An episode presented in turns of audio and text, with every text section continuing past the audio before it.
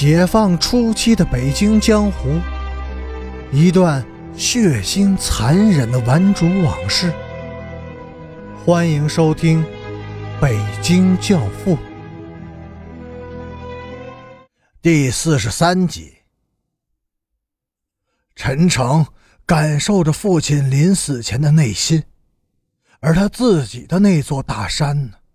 什么时候自己才能获得魂归大山后的那种快乐？在这之前还要经受多少的痛苦和磨难？自己真的有勇气去承受这些吗？他不愿再想下去了，紧紧地闭上了眼睛。再睁开眼时，大山已经黑成了一团，模糊难辨了。他继续爬山，肩上的两个大手提包死沉死沉的。临行前，周凤天、顺子和保安在提包里塞满了挂面、大米和咸菜。边雅军又派人送来了一大罐炸黄酱，没有奶糖，没有罐头，更没有人敢让陈诚给王兴敏烧钱。看得出。这些人怕他，怕一个姑娘，这会是一个什么样的姑娘呢？当夜，陈诚露宿在大山深处的一间农舍里，吃过一大碗野菜和山药煮的糊糊粥，他就坐在屋外的茅檐下看星星，看了一整夜。边雅军突然回到了北京，他把南城各路的顽主。召集到了一起，怒容满面地说：“你们都看见贵福的下场了吧？咱们中间不管是谁，只要是还在街上玩下去，都会是这个下场，甚至可能比他还要惨。你们先得明白，还敢接着玩下去的，就跟着我去找土匪；怕了的，就趁早回家去。”说完。他拍出了一千块钱。三天之内，你们大伙儿凑足三千八百元，打死土匪以后，我边亚军加倍的奉还。当晚，就有人把四千多块钱给贵福的母亲送去了，但是钱又被原封不动的带了回来。那个女人疯了，见到钱就怕，说是贵福的血。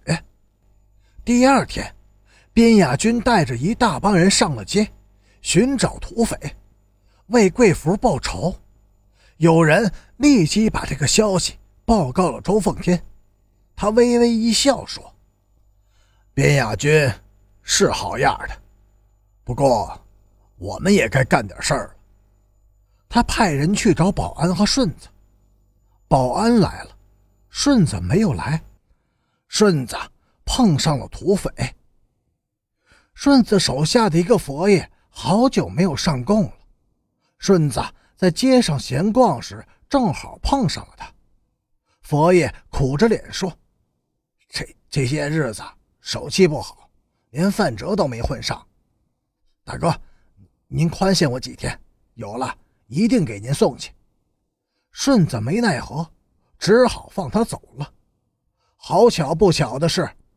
中午，顺子去前门老正兴饭馆吃饭，一进门又看见了那个佛爷，他陪着两个圈子正在吃饭呢，桌上摆着不少酒菜。顺子没有说话，转身就出了饭馆。佛爷赶紧追了出来：“大哥，今晚安定门外。”出安定门往西走，有很大的一片苗圃。文化大革命以后，没人管了，仅一年的时间就长成了荒林子。因为这里僻静，很少有闲人来往，所以也就成了玩主们经常约会的地方。天擦黑的时候，顺子进了小树林，远远的看见林子深处有几个人影在晃动，他就走了过去。佛爷并没有来。来的是一个矮粗壮汉和几个小顽主，一见到壮汉那颗硕大的头颅和那两只蚕豆似的眼睛，顺子就倒吸了一口冷气。这个人是谁呢？你他妈的就是顺子！壮汉的声音沉闷、粗野，透着杀机。顺子向左挪了半步，用一棵手腕粗细的小树挡在自己的前面，随即他抽出了匕首。感谢您的收听，下集更精彩。